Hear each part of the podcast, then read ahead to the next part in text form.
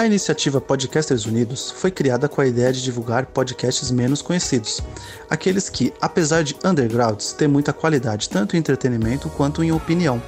Por aqui você tem a chance de conhecer novas vozes que movimentam essa rede. Então entre lá no nosso Instagram, o arroba Podcasters Unidos, é só escolher e dar o play. Shut up and sit down.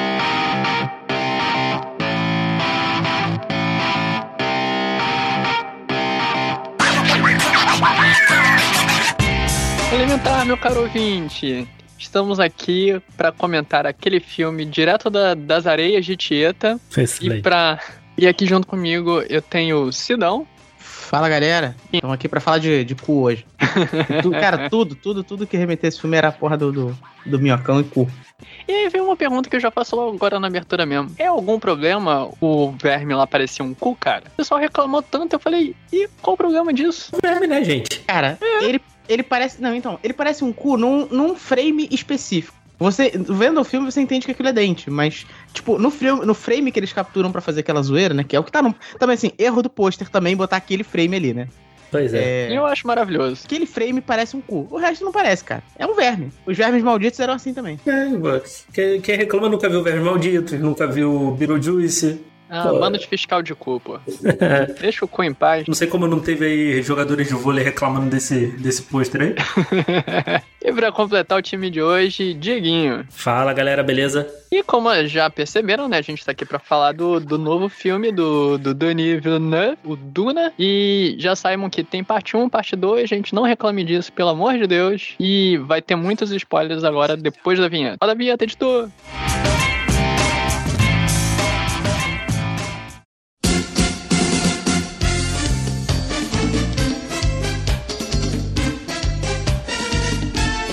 Então, já vou começar aqui abrindo o cast perguntando: vocês gostaram ou não gostaram? Falar o que eu falei antes da gravação. Quem não gostou, tá errado. Isso aí, é muito certo, Sidão. Cara, eu acho que é, é- Não é sobre gostar, não, cara. Eu acho que o filme ele foi vendido errado no marketing. Eu acho que ele foi meio vendido errado nos trailers, principalmente, tá? É, eu não gosto de falar isso, que soa meio babaca. Mas ele não é um filme pra todo mundo.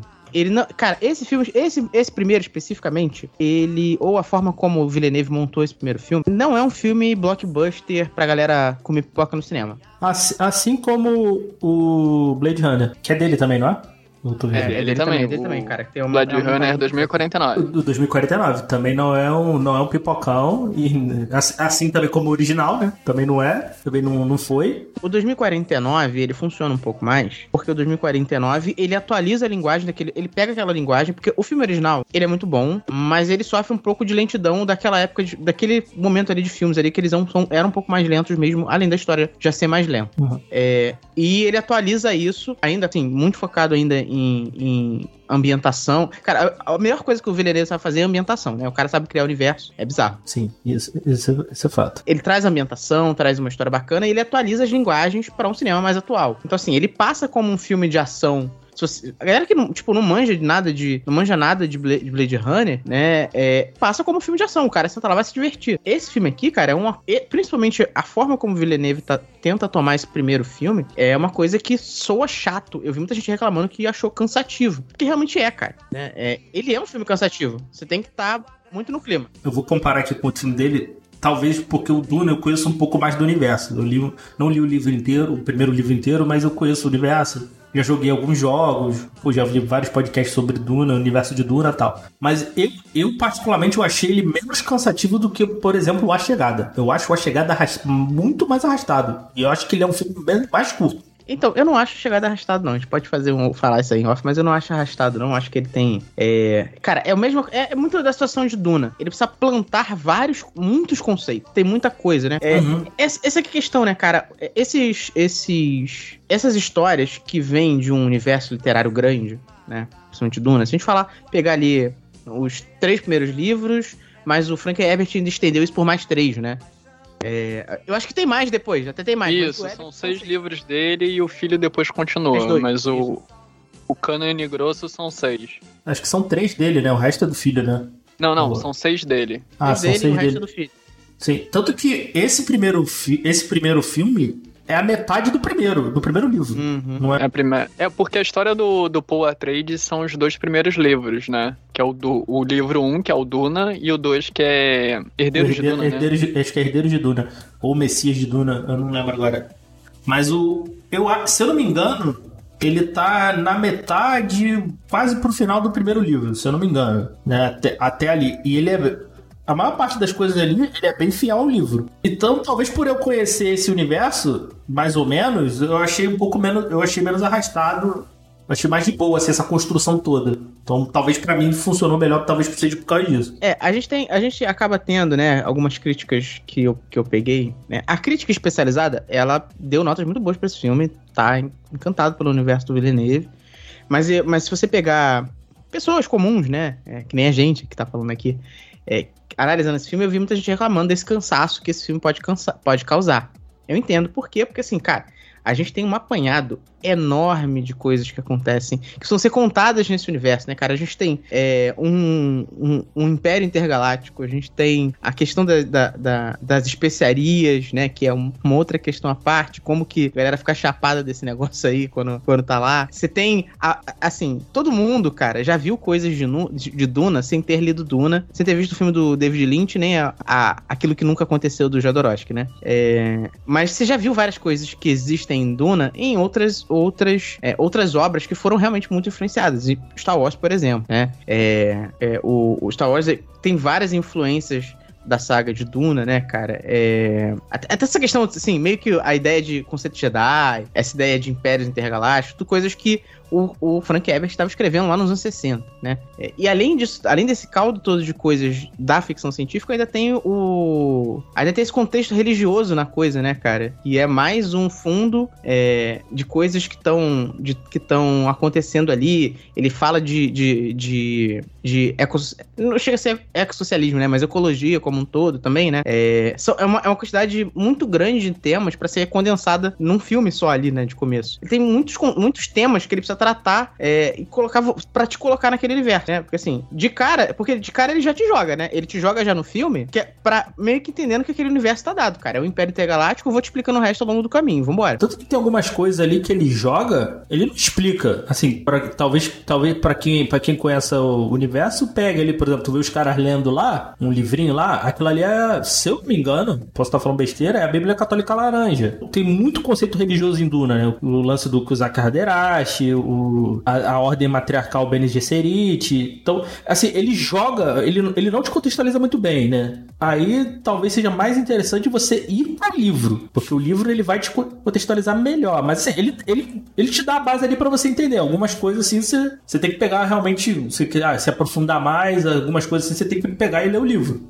Eu nem digo joga, não, cara, que parece que é meio largado. Não é largado, né? É que tem conceitos que estão dados que ele ainda vai. ele- Eles ainda vão fazer sentido no futuro. É, A sim. questão, da, a questão da, da voz, por exemplo, vo- eles não explicam nada sobre a voz. Sim, Ela só sim. existe. é, você entende que o Paul Atreides tem uma dificuldade em, em usar o comando de voz lá. Né?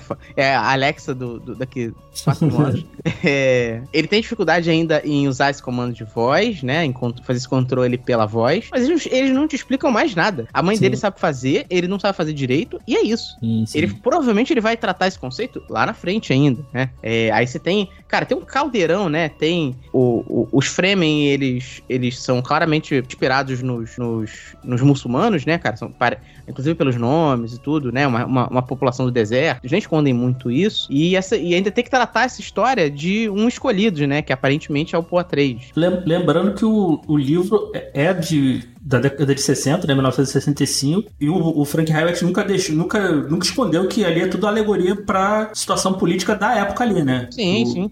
especiaria era o petróleo e tal. O pe- o povo- a, a Araques ali era Oriente Médio, essas coisas, né? Claro, você precisa pegar algumas coisas e trazer pro contexto de 2021. Ele ainda é muito atual, até, se você pegar e for pegar e tentar converter pro, pros nossos tempos. Mas você tem que ter essa, essa menção, essa, essa visão do, do Frank Herbert lá na década de 60 também. E isso é uma coisa muito clara, né? Que essa alegoria de que a especiaria, o petróleo, eles estão ali no Oriente Médio e os, os Fremen são a- aqueles árabes nômades, né? E eles chegam ali pra explorar, porque a gente ainda nem comentou dos conceitos do livro, mas do livro, do, do filme, que quer que seja, que a especiaria, ela é muito importante para eles porque é o que permite ter a, a viagem espacial, né? Sem especiaria, eles não têm como fazer viagem espacial. Eu não li o livro, vocês que leram, vocês podem comentar muito melhor do que eu, mas o lance é que parece que a tecnologia dentro do universo de Duna, né? Ele usa especiaria não em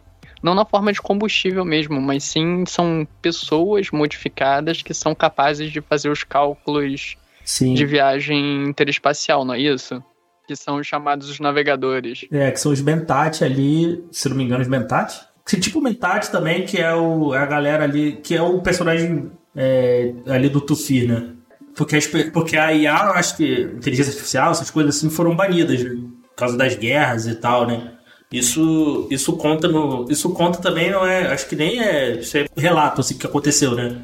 Tanto que, por exemplo, você não vê armas, armas lasers, né? Os escudos causavam reações na, com, os lasers, né? Então a, os combates se tornaram é, mais corpo a corpo, né? Tu vê, não tem arma de fogo. É, isso foi uma coisa bem explicada no filme, assim. Você só tendo conhecimento do filme, indo assistir sem nada, você consegue entender bem. Porque eles tiram um tempo logo no início pra te explicar o conceito do, do escudo, que você só consegue com movimentos lentos, né? Até uma facada muito rápida você não consegue penetrar o escudo. Então qualquer projétil, qualquer coisa do tipo, nunca ia atravessar. Então você precisa ser um ataque corpo a corpo e da forma mais lenta possível pra ultrapassar essa barreira. Mas é interessante no filme que eles têm um- umas munições lá quando estão atacando, né, Arrakis, e aí ela, os mísseis vão tipo fazendo um, um tremorzinho, né, Pra eles cada vez mais diminuindo a velocidade pra poder conseguir atravessar as barreiras e destruírem os prédios lá. Eu achei muito interessante a forma como eles fizeram isso no filme. Não sei se tem isso no livro, mas achei muito legal eles terem adicionado isso. É, a- o, que, o, que dá, o que dá pra entender, né, é que essa tecnologia evoluiu, essa tecnologia de escudo evoluiu tanto que tornou a, arma de fogo como a gente conhece, ou a arma laser de um futuro um pouco mais à frente, tornou esse, esse- esse tipo de arma obsoleto, né, cara? Tiveram que voltar pra, esse- pra essa briga corpo a corpo, que, que era mais efetivo do que simplesmente ficar jogando míssil um no outro. E uma coisa interessante é que, assim, o filme te mostra que se passa num futuro bem distante, né? Acho que é ano 10 mil e alguma coisa. E ele te bota várias referências, assim, da, do nosso universo, como a gaita de foles, as touradas lá, pra te mostrar que é um futuro da nossa civilização, né? É um sci-fi mesmo, não é simplesmente uma ópera espacial que nem Star Wars. Ele é, é a evolução do, do que a gente tá vivendo hoje em dia, né? É um exercício de pensar como é que seria o futuro daqui a 8 mil anos. E é interessante você pensar que o, que o Frank Herbert já pensou isso lá na década de 60, né? É Todo esse, legal. É. esse exercício de imaginação dele é da década de 60, né? É, é, mas, cara, eu acho que nem é tanto um exercício. Você vê que tem alguns, alguns, algumas situações, algumas tecnologias que são comuns a autores daquela época já, até, até um pouco antes também, né? Essa, é- é- existe uma ideia de que no futuro a gente vai, vai fazer esse tipo de viagem intergaláctica, né? Que a gente vai, o nosso universo vai ser expandido para outros universos, né? Exi- Existirão outros universos habitáveis que existem.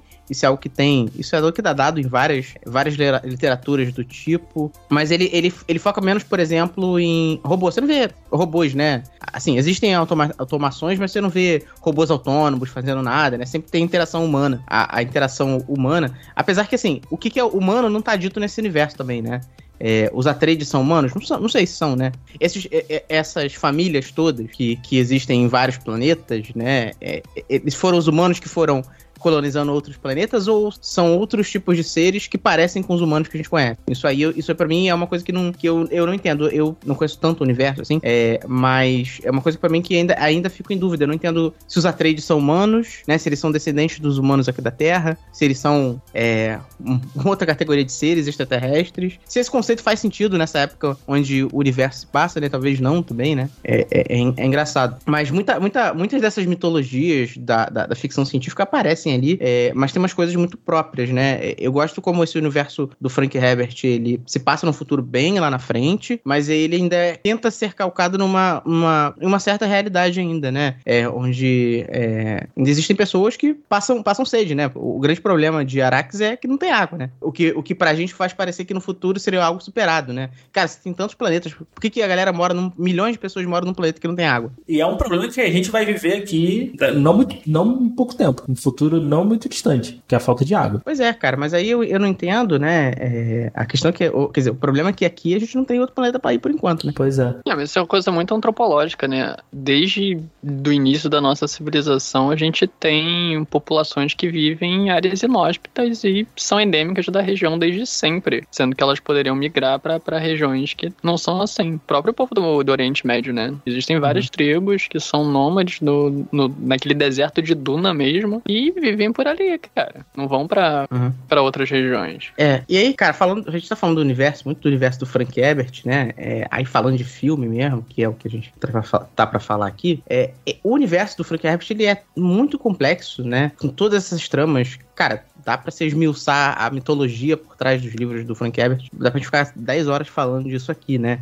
Tem todos esses conceitos, tem todos esses conceitos, né, de ecologia, imperialismo, colonialismo, é, é, religião, diversidade cultural desses diversos planetas. Tudo isso, tudo isso ainda com, como pano de fundo. É importante, mas ainda como pano de fundo pra contar a história de um herói ali que é rejeito chamado, Paul Atreides, né? É, que, que ele tem uma jornada ali meio estranha até, né? É, O universo todo do Duna é bem. Ele é estranho, né, cara? Ele causa certa estranheza em alguns momentos. Isso sempre pareceu pra mim muito, cara, é, impossível, sabe? Pare- Parecia que e, tudo isso que existe em Duna. Ele funciona, funcionaria melhor com alguns conceitos pegados aqui e ali em, em outros universos, como é o que a gente se acostumou a ver no cinema. Várias coisas, o Duna influenciando outras obras. Esse universo como um todo ser montado pro cinema parece algo um pouco, um pouco difícil de, de, de transpor pra tela, né? É, a gente tem, teve a, a, a tentativa do David Lynch, né? Que a- as pessoas não gostam, é um filme um, um pouco absurdo, ele é um filme... Nem ele gosta, pô. Pois é, ninguém nem ele gosta. Se ele não gosta, ninguém, ninguém precisa gostar. É muito lento,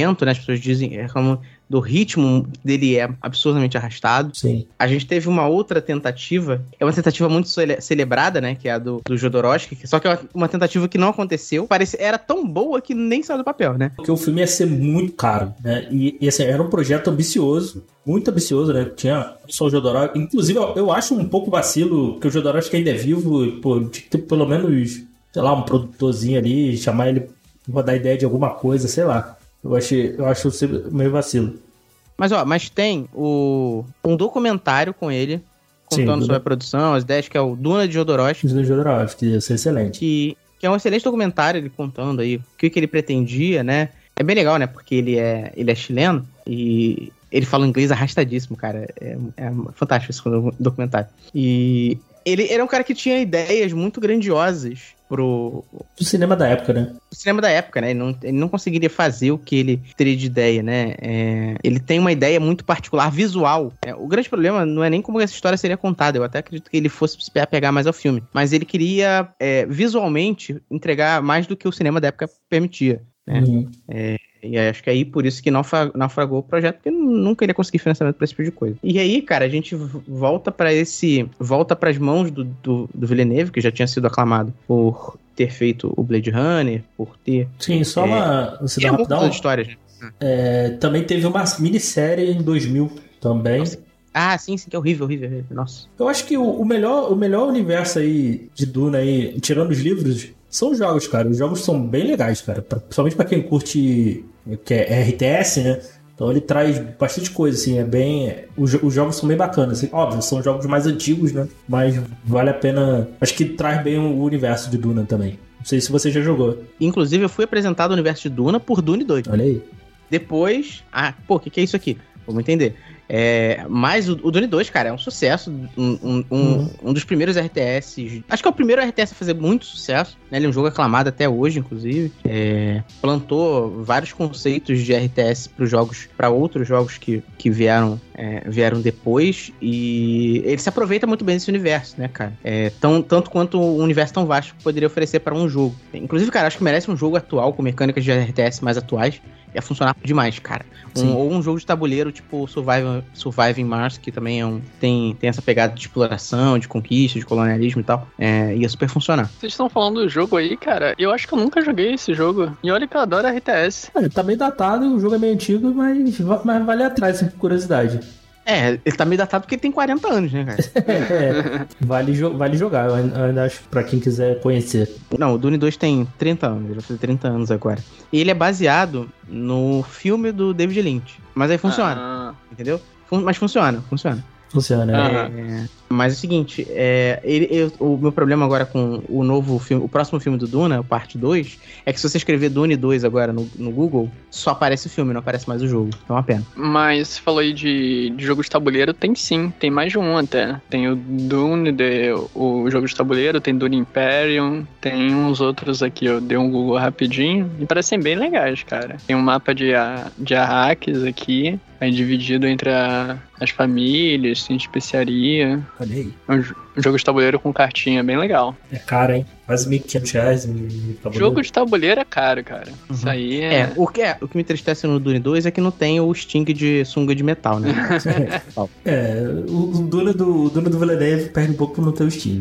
Cara, mas voltando aí pro filme, né, já que a gente falou, vocês assistiram no cinema, vocês voltaram, ou viram na, na HBO legalmente, como, como a única maneira possível, né? Porque, Eu vi da forma que o Villeneuve adora. Eu vi na HBO no meu celular. porra, aí é excelente. E tu, Sidão? Cara, já tá na HBO? Na brasileira, não.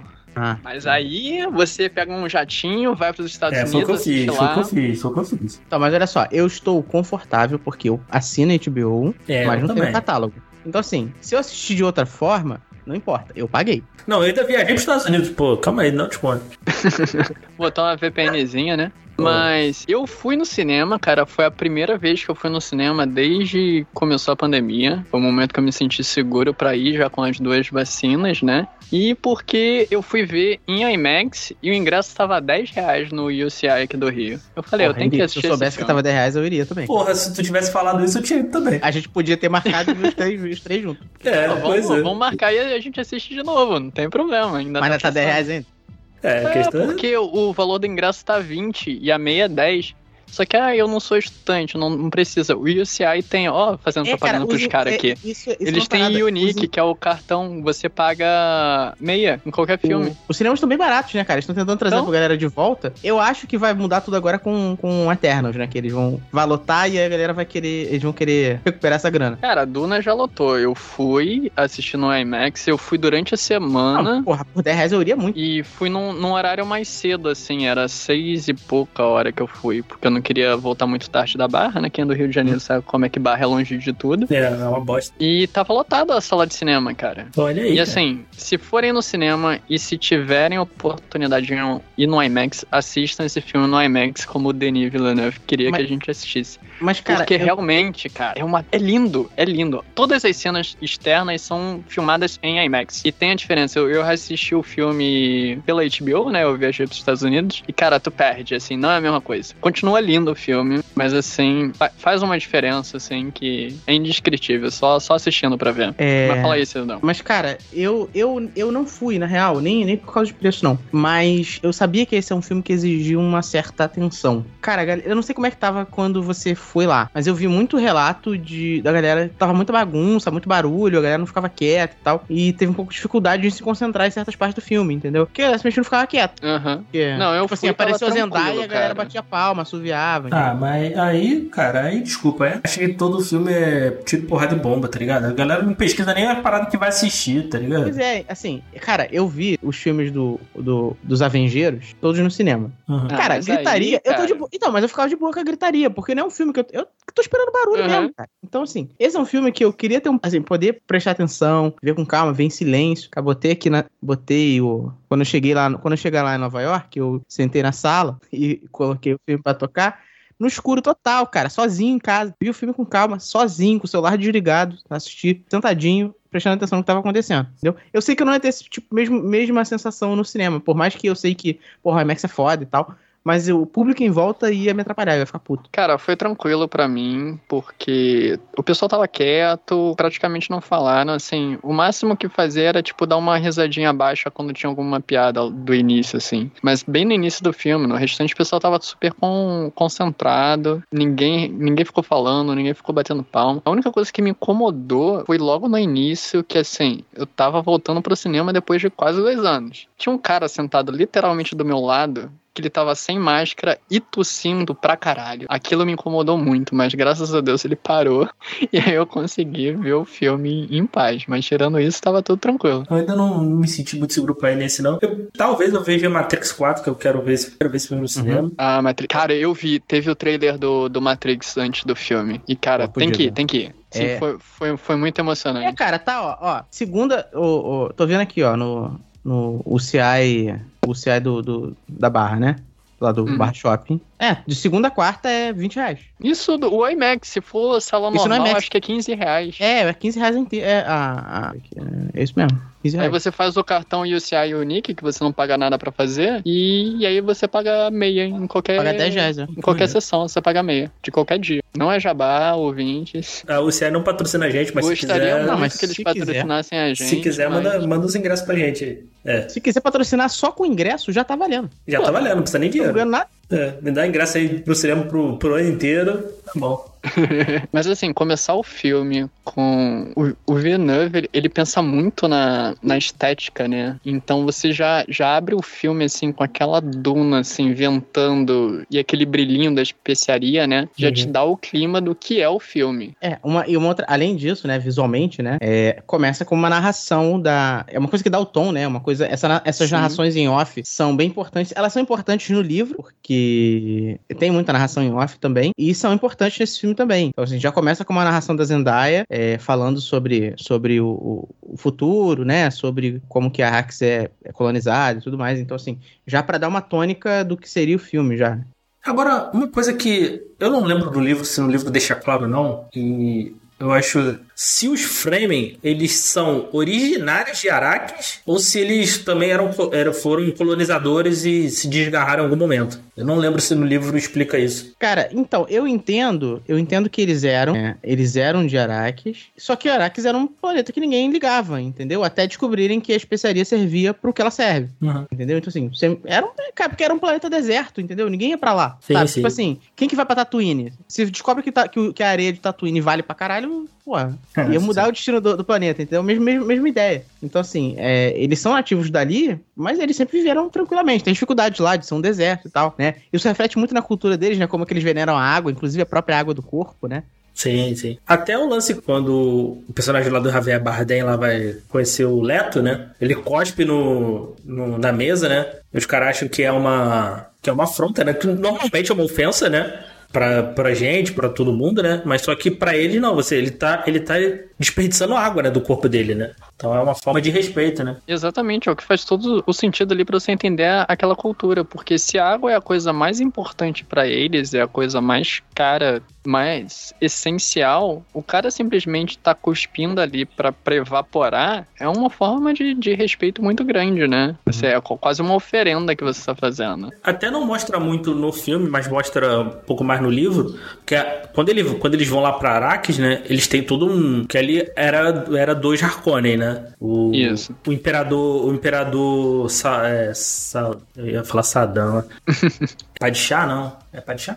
Não lembro agora. O, impera, o imperador lá, ele... Ne- Nesse, nesse filme eles nem chamam, cara. Eles nem falam o nome, é que você sabe qual é do livro, mas eles só falam- chamam de um imperador. É, Padishah. Padishah, né? O Imperador Padishah, eles, eles mandam os, os, os Harkonnen sair de Arrakis, né?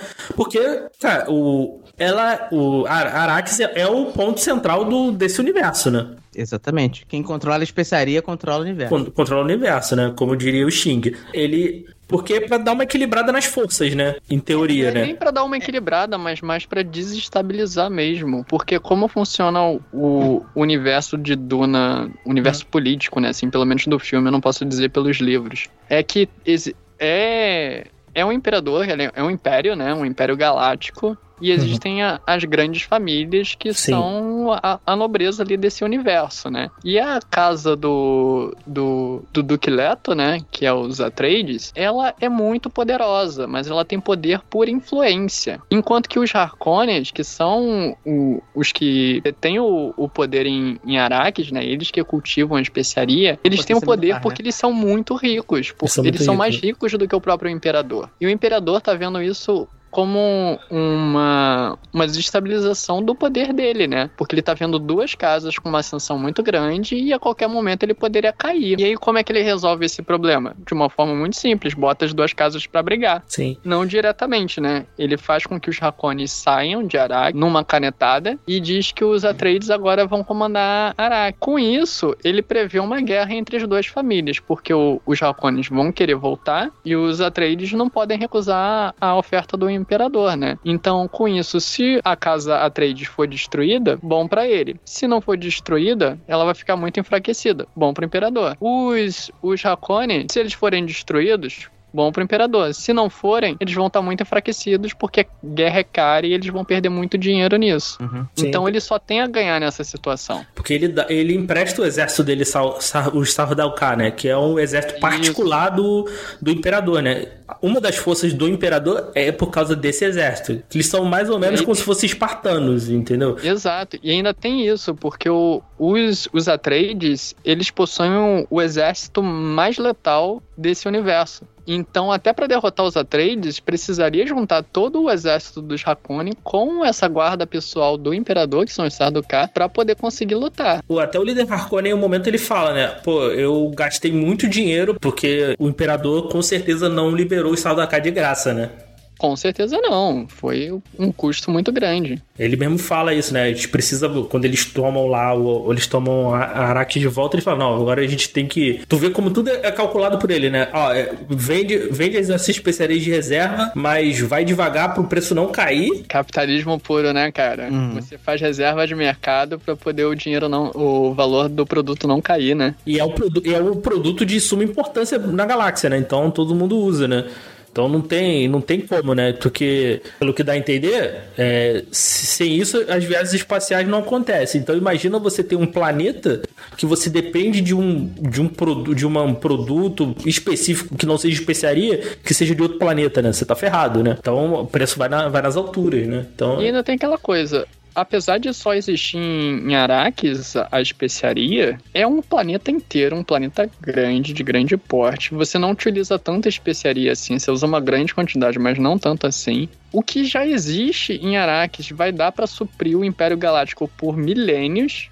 E além disso, é uma fonte de, de energia, né? Ou, Assim, é um produto que ele é renovável de certa maneira, porque ele é produzido pelo, pelos vermes. pelos é, Então secreção dos vermes. nunca vai acabar, sempre vai existir. Então, o, por isso que os Jarkoni fazem esse controle de estoque, né? Pra manter o preço que eles querem. E, e também tem esse, é porque tem esse controle também deles de, da, própria, da própria mineração, né? Porque não, é uma parada também muito. Não deve ser uma parada muito, muito cara, né? Porque, pô, assim, isso não explica, né? Isso eu tô falando aqui, especulando da cabeça, né? Porque, pô, deve ter. Deve, deve em algum momento ter ido outras pessoas tentando tirar esse especiaria de lá, né?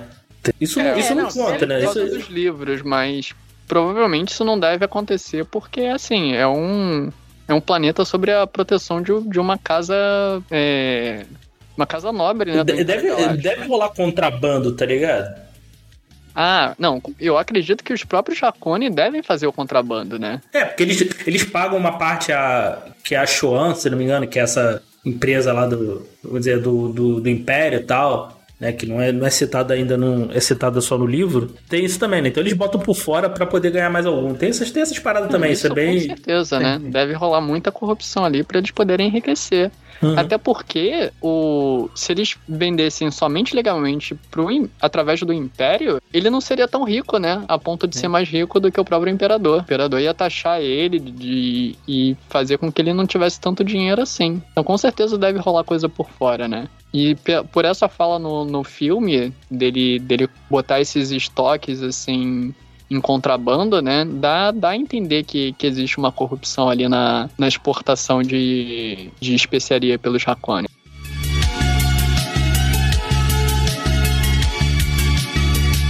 Uma parada só voltando pro início, aí todo aquele lance do, do, do Paul lá, o treinamento dele com, com Halleck, com, com Duncan, My boy! quando ele faz aquela, aquele teste com a, a Bene Gesserit lá com o Jabá, Cara, é idêntico ao livro. Pô, maneiro. Isso, cara, pare...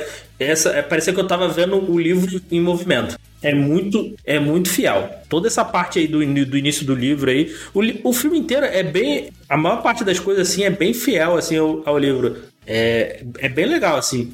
É, para quem, acho que para quem lê o livro vai, vai gostar bastante assim. Óbvio, tem algumas coisas que ele, que ele não explica tal, porque, pô, óbvio, é um filme, né? Não, não, tem, não tem tempo para contextualizar tudo, mas o- a maior parte das coisas ali tá bem igual. A apresentação dos personagens, da, daquela. da governanta, da, da, da Mapes, pô, do- o, a tentativa de assassinato do. Ou é bem. É, é muito parecido com o livro. O que eu tenho problema com, isso, com, esse, com, esse- com esses personagens todos, na verdade, é com o pai do Paul, tá? O Leto. É. Que.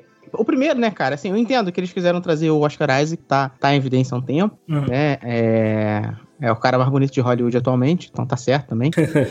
Mas é, eu acho que ele é um ator grande demais pro personagem que o Leto deveria ser. Porque no livro, cara, ele é escorraçado, ele é um Zé Ninguém. Ele não é esse herói todo que é no filme, entendeu? Muito, ele é muito menos, muito menos. Inclusive o cara fica é aquele que não, que não é nomeado. Tipo assim, foda-se. O importante é o Paul, né? Eles tiveram que dar importância demais pro personagem porque era o Oscar Isaac, entendeu? Então, assim, tem toda essa coisa de vou salvar minha família. Ele não faz nada disso. Esse é um problema. Não me incomodou muito, não. Eu achei, Não, não incomoda. Funciona na, na- funciona na, na, Na narrativa do filme. na narrativa do filme. Mas esse não é o verdadeiro Leto Atreides. Não, esse é é outro, é o Leto Atreides do filme. Mas não é, não é por uma questão de que no livro não se tem tanto destaque, assim, de destaque no sentido de botar em evidência ele, ou realmente é uma mudança de personalidade no, no personagem? Também, cara, as duas coisas, na verdade. Ele não As tem tanto coisas. destaque e ele é um frouxo. É, porque no filme me deu muito uma vibe de, de Ned Stark, sabe? É um cara Ah, sim, honrado sim, que sim. tá indo lá servir o que o imperador tá mandando, sabendo que tá indo pra uma armadilha, mas tem que ir mesmo assim porque é o certo a se fazer. É, cara, e olha, tem muita coisa de gote aí nesse filme também, né, cara? É, essa questão da política das famílias.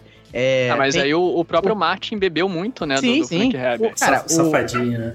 esses, esse, não é flashback, né? Esse flash forward que, que vão acontecendo, Essas visões, um- né? essas visões que o Paul Atreides tem, é o Corvo de Três Olhos cuspido escarrado, cara. Ah, sim. Ah, o Martin, ele, ele não sei porque ele não acaba, porque ele já tem um material base pronto, né? Mas eu, eu achei muito interessante, cara, a forma como eles montaram a estrutura de você poder primeiro entender como é o, o Paul Atreides, como ele tá naquele contexto ali, e aí através dele você vai entendendo como funciona a casa dele, daí como é que funciona a interação da casa dele com as outras casas do Império, pra só depois você ser apresentado a, a Arrakis e todo o lore do planeta, né? Então quando você já chega em Arrakis, eu acho que já tem uma hora de filme, mais ou menos, você já tá entendendo a trama política e aí você tá, tipo, livre pra poder entender aqueles novos conceitos de, tipo, a especiaria é muito mais do que só um, um combustível pra viagem espacial, tem toda aquela cultura nova ali, tem o- os vermes de areia, toda a relação de desenvolvimento do Poe enquanto uma quase deidade, né, em desenvolvimento. E você sabe que em algum momento ali vai dar merda de, do conflito das casas, né? E você, eu achei que o, o, o, o Denis, conseguiu botar isso em tela de uma maneira muito legal, porque eu, uma pessoa que não li o livro e, tipo assim, eu vi o filme lá do, do, do David Lynch, há muitos anos, eu não lembro de nada, cara. Eu lembro do, de um cara gordão flutuando e do Sting de sunga. São as únicas coisas que eu lembro do filme, mas assim, de história eu não lembro praticamente nada. E eu consegui ver o filme todo e eu fiquei assim, tipo, acabou o filme, eu fiquei, pô, beleza, achei maneiro, quero até ler o livro porque eu quero entender mais. Mas eu não fiquei com nada tipo, porra, isso daqui eu não entendi, cara, porra, isso daqui não ficou sem sentido. Eu não tive essa experiência. Eu sei que muita gente teve isso, mas pra mim não foi um problema nenhum, cara. O roteiro pra mim tava muito bem amarradinho.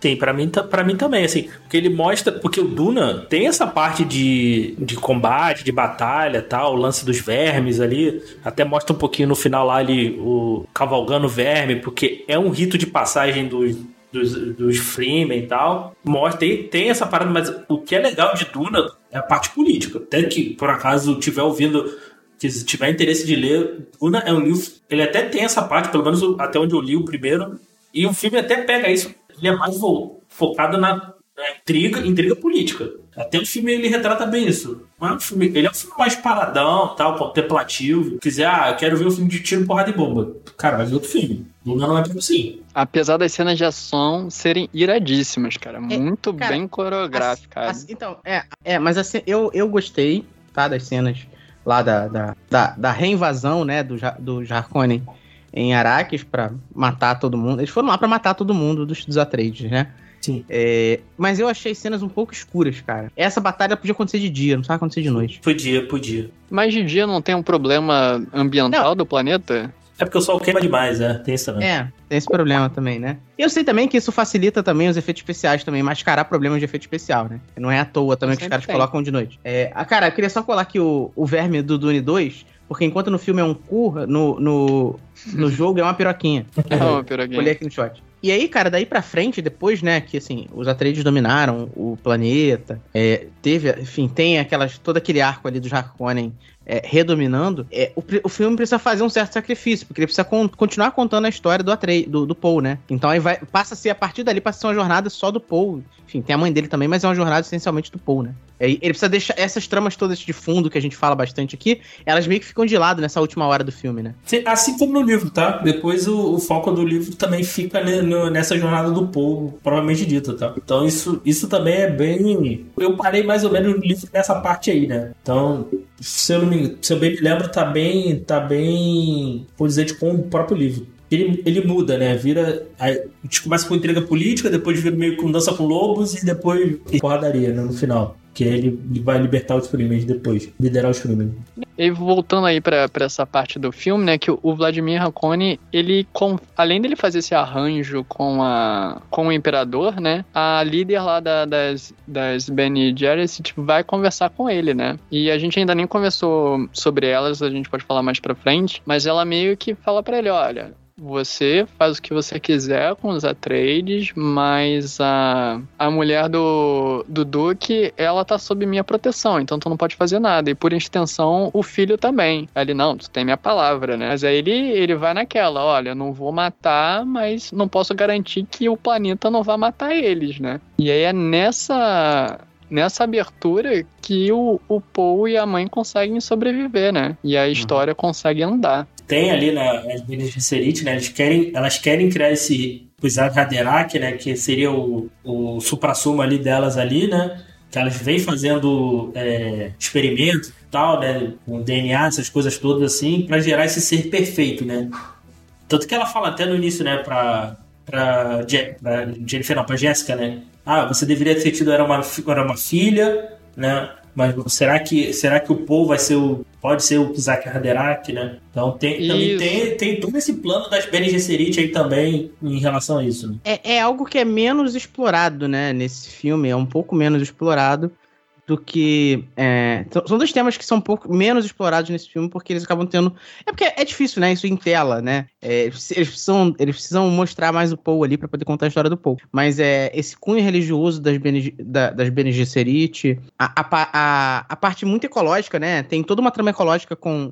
Com, com a Kynes. Até, até conta um pouco, né? Quando, ela, quando eles vão lá pra, pro, pra aquele complexo, né? Onde os Fremen ficam escondidos. É, se- é, mostra lá um laboratório ali, eles fazendo os experimentos e tal. Mas é tudo muito. É bem superficial, inclusive, né? Preciso falar rapidinho no filme pela aquela a personagem que conta, né, que É, é a Arrakis começou pra pra ser um planeta pra ser terraformado, né? Uhum. Então ela foi pra lá pra poder construir. Acho que não ela, né? Antes dela. Tem vários é, laboratórios de botânica e ecologia pra poder converter o, o planeta em habitável. Mas tudo foi interrompido quando descobriram a especiaria e o que poderiam fazer com a especiaria, né? Aí mudou, passou de ser uma, uma colônia de, de assentamento, né? Pra uma, pra uma colônia de exploração. Sim, porque os próprios Freeman têm, têm reservatórios de água que esse plano deles de terraformador ainda, ainda no livro ainda existe esse, esse plano, né? É, então, essa, eu acho que essa, na verdade, tudo isso que a gente tá falando aqui, eu acho que é talvez a principal tônica da diferença entre os livros e esse primeiro filme do Villeneuve. É, o filme, ele é, é menos sobre esse universo, tá? Como que essas coisas criam desafios, é, geram algum drama, algum fardo para ele de alguma forma, né? Como, e como que ele vai precisar lidar com aquela questão ali daquele momento, né? Como ele, é, como ele lida, como que ele ser o, o escolhido das Bene Gesserit afeta ele, né? Como que ele, como que ele se vê como esse, como esse tal, talvez Messias, né? É, a, como que ele enxerga o planeta Arrakis e tudo isso que a Kynes conta para ele. É, é muito so, passa a ser, no final passa a ser muito sobre o Paul, né? E você vê também isso através, cara, de assim, o filme tem várias participações importantíssimas de atores consagrados, e todos eles servem como escada, eles são inclusive descartáveis, porque o importante é o Paul, né, cara? Então, assim, se abre mão do Oscar Isaac, do Josh Brolin, do Jason Momoa, que não importa, eles só estão ali para servirem de degraus, entendeu? Porque não, não, eles não, eles não precisam estar nos próximos filmes. É, a trama deles pode acabar ali, porque essa é o importante é como essas mortes afetam o Paul de alguma forma. Todos eles estão ali, todos eles estão ali para dar algum tipo de ensinamento, né? A gente tem no final o Javier Bardem, que ainda vai, claro, aparecer no segundo filme, é, mas todos eles só estão ali para ensinar alguma coisa pro Paul, né, no final das contas. Sim. Aí no aí, por exemplo, indo pro segundo filme, com certeza o Stilgar, né, que é o personagem de Javier Bardem, vai ensinar tudo o que é ser um Freeman para ele. Uhum. Com certeza, já é, pra mim já é bola cantada já num, num segundo filme, né? Mas é, é, que tá, esse filme vai ser uma trilogia? Então, então eles dizem que tá filme... tá pensado como sim. O segundo tá confirmado só por enquanto. O livro 1 um vai ser dividido em duas partes. A primeira que foi agora e a segunda que ainda vai começar a filmar. Ah, tá. E aí o, o Denis falou que ele quer adaptar o segundo livro para ah. poder fechar a trilogia. Entendi. ele quer contar todo o arco do, do Poe Atreides. É. Ah, então beleza. Não, então entendi. Então, então o segundo vai fechar o primeiro livro. Isso. E tá confirmado já. O filme já, já tá em pré-produção. Né? Ele não começou a filmar ainda porque ele queria ver o, o primeiro filme pronto para poder fazer as coisas com calma, né? É aquele cagaço de, tipo, não dá erro no primeiro filme e insistir o erro na segunda parte, né? Uhum. E deixa, se tudo der fazer... certo, se não tiver delay nenhum, 2023 sai a segunda parte. Uhum. É, a minha dúvida que eu tenho é a seguinte: é uma dúvida que eu quero tirar com vocês. O que, que vocês acharam do, do, do Timóteo nesse. Ele tá em tudo hoje em dia, né? É... O que, que, vocês acham do Paul, desse Paul Atreides do cinema? Ele é um bom ator, né, cara? Sei lá, o, o Paul é aquele personagem que ele vai muito com a, com a... As coisas vão empurrando ele pra vão frente. Vão empurrando ele, né? Porque ele é, ele é o escolhido, ele sabe que é o escolhido e tudo vai meio que vai dar certo porque ele é o escolhido, entendeu? Então, sei lá, eu... Mas o, o Timothée Chalamet, cara, ele é um ator, cara. Assim, se tu vê hoje, o que tá me incomodando um pouco em Hollywood só tem papel pra três atores, né? Chris Pratt, Timothée Chalamet e Tom Holland, né? É a nova geração, cara. É isso. Mas, mas e agora a Zendaya tá tornando a, a nova Jennifer Lawrence também, né? Que tá parecendo hum. tudo quanto é filme, né? É, só botam ela.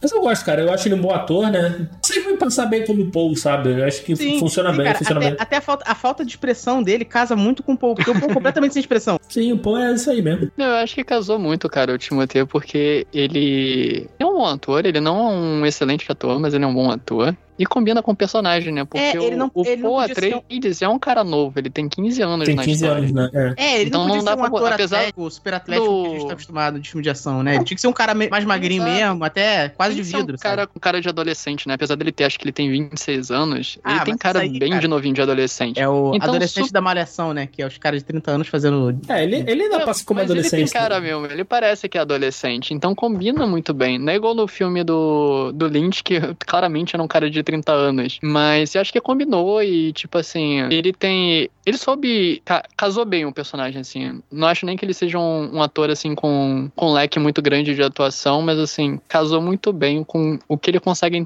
entregar com, o tipo de personagem que foi apresentado, então combinou muito bem. Sim. E a gente meio que não comentou ainda direito sobre o Paul, né? Porque a gente tá falando de como ele é importante, como ele é o escolhido e tal. Uma das, um dos conceitos mais interessantes para mim desse universo de Duna é, é, ter esse negócio do escolhido com uma aura toda religiosa, mas a parada não é uma religião, né? Não é, não é nada disso, é, é puramente científico. As Bene Gesserit, elas trabalham com manipulação genética há, há, há centenas de gerações, né? Então elas foram cruzando geneticamente todos os nascimentos das grandes casas para chegar no momento que ia ter uma pessoa com um DNA perfeito para ser o, o tal do escolhido, porque ele ter, ter uma mente tão expandida que ele ia conseguir dobrar o espaço-tempo nele mesmo e conectar o passado e o futuro através dele. Eu acho essa ideia de você pegar um, um conceito científico e botar um, um uma camada de, de religiosidade muito interessante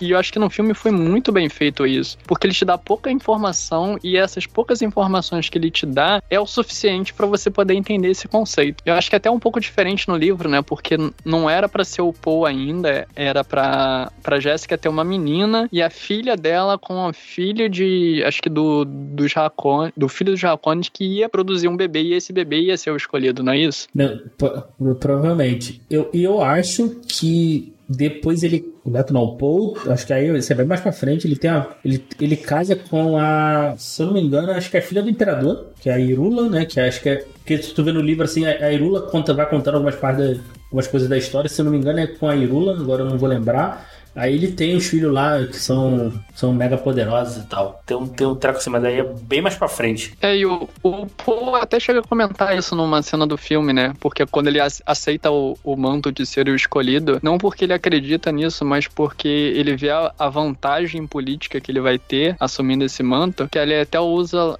logo quando eles estão escapando, né? Que ele fala assim: você quer transformar esse planeta aqui no, no, na ecologia que você sonhou? Eu consigo, se vocês permitirem, me permitirem viver e eu conseguir é, ascender ao poder, eu posso casar com a filha do imperador e aí eu vou ser o imperador. E com, com a banar da mão eu consigo fazer o que eu quiser. Então ele tá muito ali, não só pela, pela questão dele ser o escolhido, da, de ter as visões e tal, mas também porque ele vislumbra esse ganho político que ele vai ter, né? É, porque além de, além de, de dele ser essa esperança, ele é a esperança da casa Trades também, né, cara? Ele é o que sobrou dos Atreides. Então, ele meio que quer, ele quer, meio não, né? Ele quer manter também é, vivo o legado da casa. Ele quer, não quer que, que os Atreides sumam também, né? Exato. Uma coisa que não é explorada no filme, assim, tem alguns indícios e eu fiquei sabendo porque eu li por fora, é o motivo do, do Duque Leto não ser casado com a Jéssica que a Jéssica é uma concubina, e isso é falado no filme, que eles não são casados, é porque ele tinha intenção de casar com a filha do imperador, né? Só que o imperador ainda não tinha dado essa graça para ele, porque o imperador era invejoso e viu o poder que o Leto tinha, né? Não queria dar mais poder para ele. Sim, até tem uma partezinha no livro que eles discutem isso, né? Que ele nunca tomou ela tal. É, isso no primeiro livro também é um pouco discutido entre eles. Tem uma conversa entre eles a respeito disso, quando eles estão se ambientando na casa, tá? Então isso é, isso é de fato. Hum, isso também era algo que também era é muita coisa para passar, né? Então sim. Então eu acho legal de como eles fizeram assim, só pincela alguns conceitos, porque não é importante naquele momento desenvolver, senão só vai confundir o espectador. Eu, eu, eu acho, e isso é legal, porque te dá mais, pelo menos para mim, dá vontade de tu ver o livro. Pô, como é que é isso no livro? Com certeza. E, e aí, no caso, eu nem acho que, pô, ah, no filme ficou ruim. Cara, é uma adaptação que eu acho que se fez válida, entendeu? É, então, mas eu acho que. Eu acho que assim, muita coisa te leva pro filme, mas tem muita coisa também que deveria ser melhor contada. Uhum. Né? Porque, por exemplo, o doutor, aquele doutor lá que trai eles. Yue, aham. Uhum. É, acaba faltando peso dramático nessa traição, né? Você não sabe quem é a família dele, você não sabe. Sim. É, é tipo, é, fica um pouco jogado, sabe? Ficou, ficou, ficou meio jogando. Ah, ele tá com a minha família, vou trair vocês. Então, só que isso acaba não tendo. Só, só parece filha da puta, porque você não teve esse peso de não construiu esse personagem, é, não mostrou a família, sequer a família, você nem, nem chega a ver a família em momento algum, né? É, sofrendo, nada disso. Então, assim, você não, você não entende, você acaba não entendendo a motivação daquela traição. Assim acontece. E, a, e, até, e até porque no livro, assim, pelo menos que eu deu, que deu para mim, que eu entendi, o Dr. Yuel tinha uma relação um pouquinho mais pessoal com, com o Paul, sabe?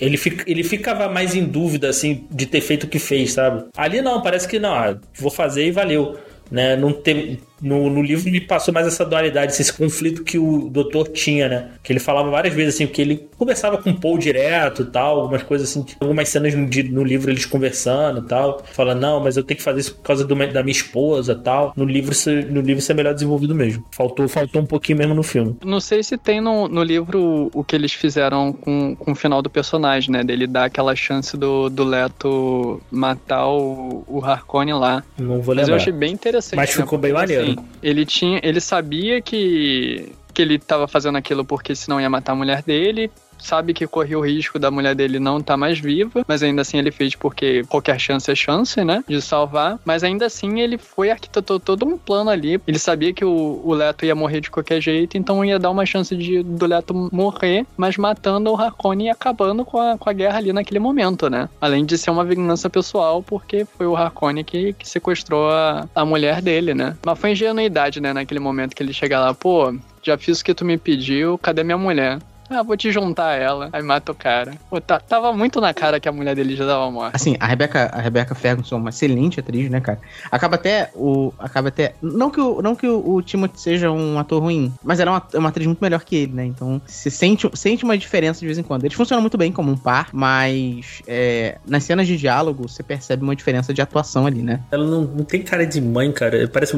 É, é porque ela é muito nova também. Parece muita. Não sei. É, parece a irmã mais velha dele, tá ligado? Ela tá, ela tá no, no, Ela aparece nos últimos Missão Impossível, né? Sim. E ela é sempre, tipo, gostosona, de roupa de couro, os caralho, andando de moto. E aí você tem outra imagem dela, né? Não de uma religiosa mãe, mãe de um. Do, mãe do Messias, né, cara? É difícil você desassociar as duas imagens. É. Mas a Lady Jessica funciona muito bem, cara. Não, é, funciona, funciona, funciona. Junto com, junto com o Paul ali, né? Que ela, ela, ela é. Enquanto, enquanto o Paul. No filme ele tá menos confortável por ser o, o, o escolhido, né? No filme ele tá menos confortável e isso causa um certo desespero nela, né? A Lady Jessica tá sempre muito preocupada porque, além de ser o filho dela, é, é um plano de, de gerações e gerações da, da, das Bene Gesserit, né? Então, não pode dar nada errado, né, cara? Ela precisa, mesmo que ela tenha que morrer, ela precisa salvar o Paul, não importa o que aconteça. E foi uma aposta dela também, né? Porque não era para ser o Paul, era para ela ter gerado uma menina, né? Uhum. Então ela ter mudado ali, ela, ela, ela quer muito que dê certo o Paul sendo o escolhido, né? Então ela, ela tá lutando ali contra ela e contra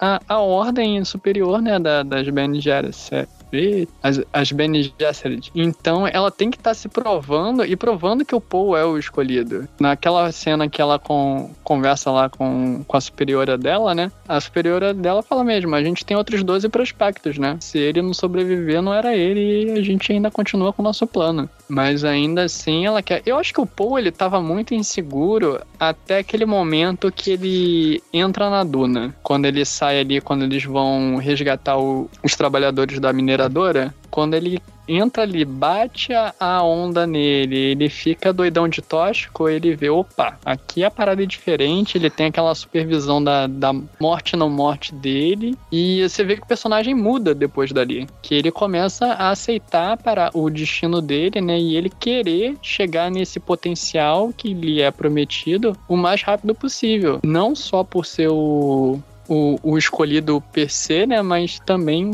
o, o ganho político que ele tem com essa história toda, porque como as, as Bene Gesserit fizeram essa, esse conto por toda a galáxia e todos os planetas que passam, eles deixam algum vestígio, então ele sabe que aquilo é um ganho político que ele tem em qualquer lugar que ele for, com qualquer povo. Basta ter alguma pessoa que já tenha ouvido alguma das lendas, ele conseguiria explorar aquilo a seu favor, né? Então é um ganho político muito grande que ele tem nas mãos. É, pra ele ter esse ganho, né? Ele precisa deixar de ser o Paul, precisa passar a ser o Messias, né, cara? Ele precisa Isso. ser esse Messias ali. Isso é o ponto que as Bene Gesserit foram lá e jogaram essas ideias no povo Freeman. Sim, sim. Ela até fala lá quando eles chegam lá, né? A, a Keynes lá, que, é, a, que, é, a, que trabalha lá como fazendo a integração lá dele do, dos Atreides e tal, né? Ela fala alguma coisa lá e a e a, e a Jessica comenta, né? Ah, então, pô, as, as Bene Gesserit vieram até aqui e tal. Então, então isso, isso, tu vê que isso é um, uma coisa já planejada já há muito tempo, né? Sim. Uhum. E você vê essas duas mudanças do Bo, né? Naquela cena que é com uma hora de filme, que ele cheira lá a especiaria e tem as visões, que aí ele decide que é aquilo que ele quer.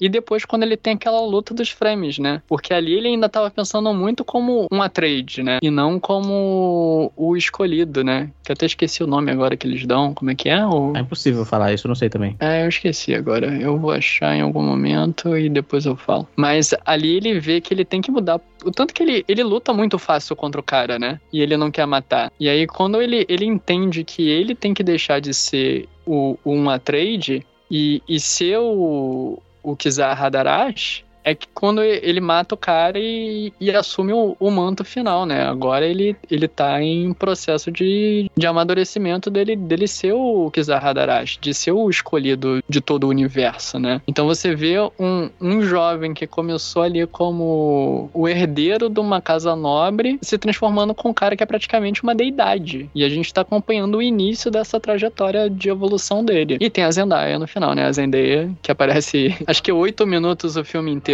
nove minutos. Ela aparece mais nas visões do Paul, né? Isso. Que aí não é um problema, né, cara? Porque, porque ela vai aparecer mesmo agora, no segundo filme. Sim, sim, sim. Eu acho que foi só o pessoal esperando muito, porque venderam tanto a cara dela, né? Ah, e ela sim. tá em todas a, os, os a, posters, as divulgações ó. e tudo.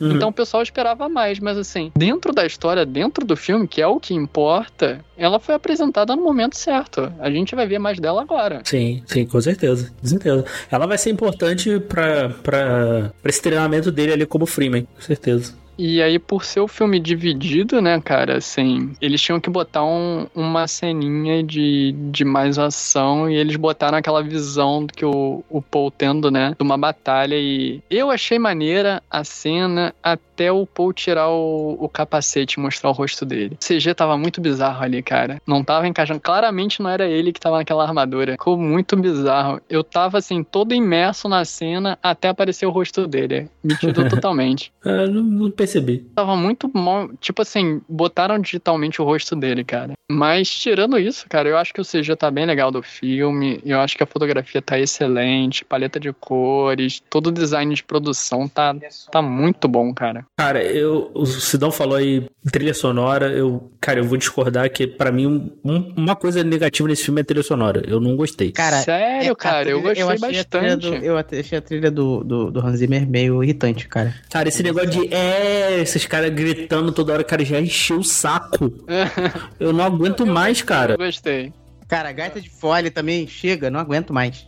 Pô, mas a gaita de fole tem umas duas cenas só, pô. Ah, tudo bem, o Hans Zimmer no piano já é normal. Isso já é. Isso, ele vem fazendo isso já há um tempão. Mas, cara, esse grito, isso me tirou do filme, cara. Eu não sei, parece que eles pegaram lá o que sobrou da Mulher, Mulher Maravilha e jogaram aqui, tá ligado? Isso é um ponto negativo para mim. Essa Não é nem a trilha tocada tal, mas, cara, esse, esse, essa gritaria do nada, assim, em vários momentos me irritou, assim. Isso eu não gostei, não. Isso, pra mim, é o, é o, ponto, o único ponto negativo que eu tenho do filme é essa parte. De resto, o de resto, o filme é 10-10. Agora, deixa eu fazer uma pergunta para vocês. É o melhor filme do Villeneuve? Não, o Blade Runner é melhor, cara. Eu acho que o Blade Runner, ele é mais lento, mas ele, ele consegue passar mais conteúdo no, num filme só. É, eu acho complicado falar de Duna sendo o melhor filme dele ou não, porque é metade de um filme, né? É. Apesar de serem dois filmes, a gente uhum. tá vendo só metade da história, então... Espero acabar pra... dar essa opinião quando eu ver a segunda parte e eu encarar como um, um, um filme, filme só. só, sabe? Não, faz sentido. Faz sentido. É, mas e... o meu problema, cara, o meu problema com o Danny Villeneuve é que ele, ele é um pouco pedante, sabe? Não, ele, é ele é muito pedante. Ele é pedante pra caralho, é. Alguém, alguém perguntou, né, sobre as influências. Porque assim, claramente alguém ia perguntar sobre Star Wars, né, cara? Tem muita influência. É, Alguém perguntou sobre, sobre como que era fazer um filme que inspirou Star Wars 40 anos depois de Star Wars. Então, aí, cara, assim, beleza. Eu, eu até acho que é mentira, porque ele viu, ele viu, mas, porra, enfim, mesmo que não tivesse visto, mentisse. Ah, nunca vi Star Wars, não sei te responder. Ah, mentira, Ué, cara, mentira. Quando... É impossível, cara, alguém não ter visto Star Wars. Assim, assim, é possível o cara nunca ter parado pra assistir um filme. Mas, porra, mesmo quem não assistiu sabe tudo de Star Wars. Sabe quem é Darth Vader, sabe quem é Luke, sabe quem é Jedi. É impossível você não saber, por mais que você não tenha assistido o filme. Como diz o cara lá do How Met Your Mother, só que não assistiu quem tava lá dentro. É, cara. É uma coisa muito presente na cultura pop. Por mais que ele não tenha visto o filme, ele sabe tudo do filme. Ah, eu acho muito, eu acho muito difícil, cara. Ainda mais um cineasta, cara. Não, não... É, não, não quer meter essa, não, cara. Não acho, essa, isso, não. Isso, isso eu acho exagero. O cara pode falar, pô, não gosto do filme e tal, qualquer coisa assim. Falar, ah, nunca viu, eu acho muito difícil. Cara, muito difícil. ó, mas. Tá, então vamos falar de, vamos falar de filmes bons dele que talvez sejam menos do que esse. Ele tem feito filmes muito grandiosos, né? Desde, uhum. o, desde a chegada, ele tá com. estão dando orçamento para ele. É, mas, ó, eu destaco O Sicário, que é um filmaço, filmaço, filmaço, filmaço. E Incêndios, cara, que também é um filme incrível, incrível. Incêndios é um filme incrível. Gerou, gerou. É uma peça, né? É, a versão brasileira da peça também é muito boa. É, Incêndios é uma história incrível, cara. Realmente, e é um filme muito bem executado. Eu acho que, eu acho que é o melhor filme dele, inclusive. Eu já vi o pessoal falando muito bem desse filme, mas eu ainda não assisti, não. Tá, tá na minha lista pra ver. E ele tá aí com uma série pra, pra fazer na HBO chamada The Sun, né? Que é com, junto com o Jake Gyllenhaal, mas não tem ainda. Tá pra ser anunciada ainda, não tem, não tem data ainda. É, ele tem o. Com o Jake Gyllenhaal aquele filme, né? O Homem Duplicado, que é a adaptação do, do livro do, do Saramago. Esse filme é incrível. Não sei se vocês já viram, Não, mas é bem legal. Mas, ó, o, o Incêndio, o Incêndio é, uma, é, um- é um- uma obra bem. Já foi bastante adaptada, tem esse filme do Villeneuve. Mas, cara, a melhor coisa de Incêndio que você pode assistir, se você puder, é, quem puder ir ao, ao teatro, é a, a montagem de Incêndios com a Marita Severo, que é a versão brasileira aqui da peça. É muito foda, muito foda. Incrível. Mais alguma coisa que vocês querem falar sobre o filme? Vale a, pena, vale a pena assistir, né? Galera que ficou reclamando aí do filme não ter um, não ter um final, até ia fazer uma pergunta pra vocês. Eu vi, eu vi uma galera reclamando de alguns grupos e tal, ah, porque ele não tem o início, meio e fim.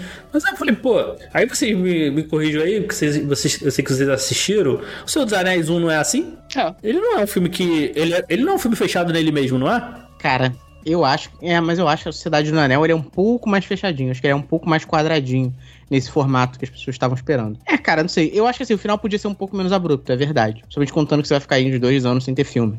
É, tem isso também, né? É, eu acho que ele podia. Eu acho que ele encerra. Ele encerra. é, muito subitamente. Eu acho que ele, esse finalzinho ali podia ser um pouco mais trabalhado pra ter um, pra ter um, um, um, um gancho melhor pra um segundo filme, entendeu? Mas eu acho que. e- porque assim, eu acho que ele já tava. Não sei se ele já tava tão, tão, tão certo de que teria uma segunda parte. Ou ele fez assim pra ter uma segunda parte e poder contar da história, né? Pra não, Não, deixar é- assim. É porque, cara, assim, o livro é muito macio. Eu acho que não dava pra contar essa história no filme só, não. Não, Se não, fosse. Não, não dava, não dava. Se falar, ah, daria pra contar? Até daria, mas ia ser muito capado, né?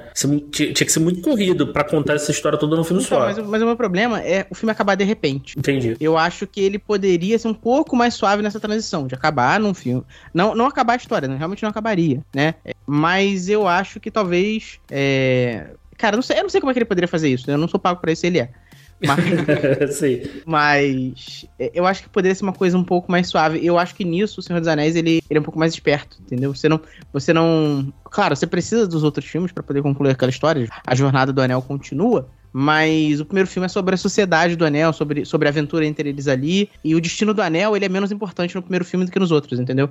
Entendi. Aham. Mas aí é um- é um- a comparação é meio, ru- meio ruim, apesar de ser uma comparação Assim, óbvia. é uma comparação ruim porque, Porque- a Sociedade do Anel é um dos filmes mais bem adaptados do, da história do cinema. É, então é Não, nem só por isso, assim. No livro, a ideia já é fechadinha pra ser daquele É, jeito, isso né? também, Duna também. não, não são dois livros. É, Não- é, ele é um não- livro que ele Ele não criou ali, ó, nesse momento aqui vai interromper e continua no próximo livro. Então, o, o Denis ele teve que escolher o momento pra poder fazer essa divisão. Ele poderia fazer melhor? Poderia. Eu acho que sempre pode melhorar. Mas eu não achei, assim, tão ruim como algumas pessoas andam É, dizendo, cara. Eu Tanto também que assim, achei, quando não. foi chegando o, o, o, o horário, eu falei, é, pô, realmente tá acabando o filme agora mesmo, né? Eu, eu senti as duas horas e meia passando e eu cheguei, ah, aqui é o momento. E teve toda, eu acho que teve todo aquele arco ali dele, dele chegando em Arrakis, tendo a batalha, ele se perdendo no deserto, encontrando os Fremen ali batalhando pra poder ter o reconhecimento. E aí, quando ele tem o reconhecimento e ele é aceito dentro daquela nova sociedade em que ele tá se inserindo, o filme acaba. Então, assim, ele conseguiu ir afunilando a história pra poder dar um encerramento. Poderia ser mais suave? Eu acho que sempre pode, né? Sim, sim. Mas assim, não acho que foi tão ruim como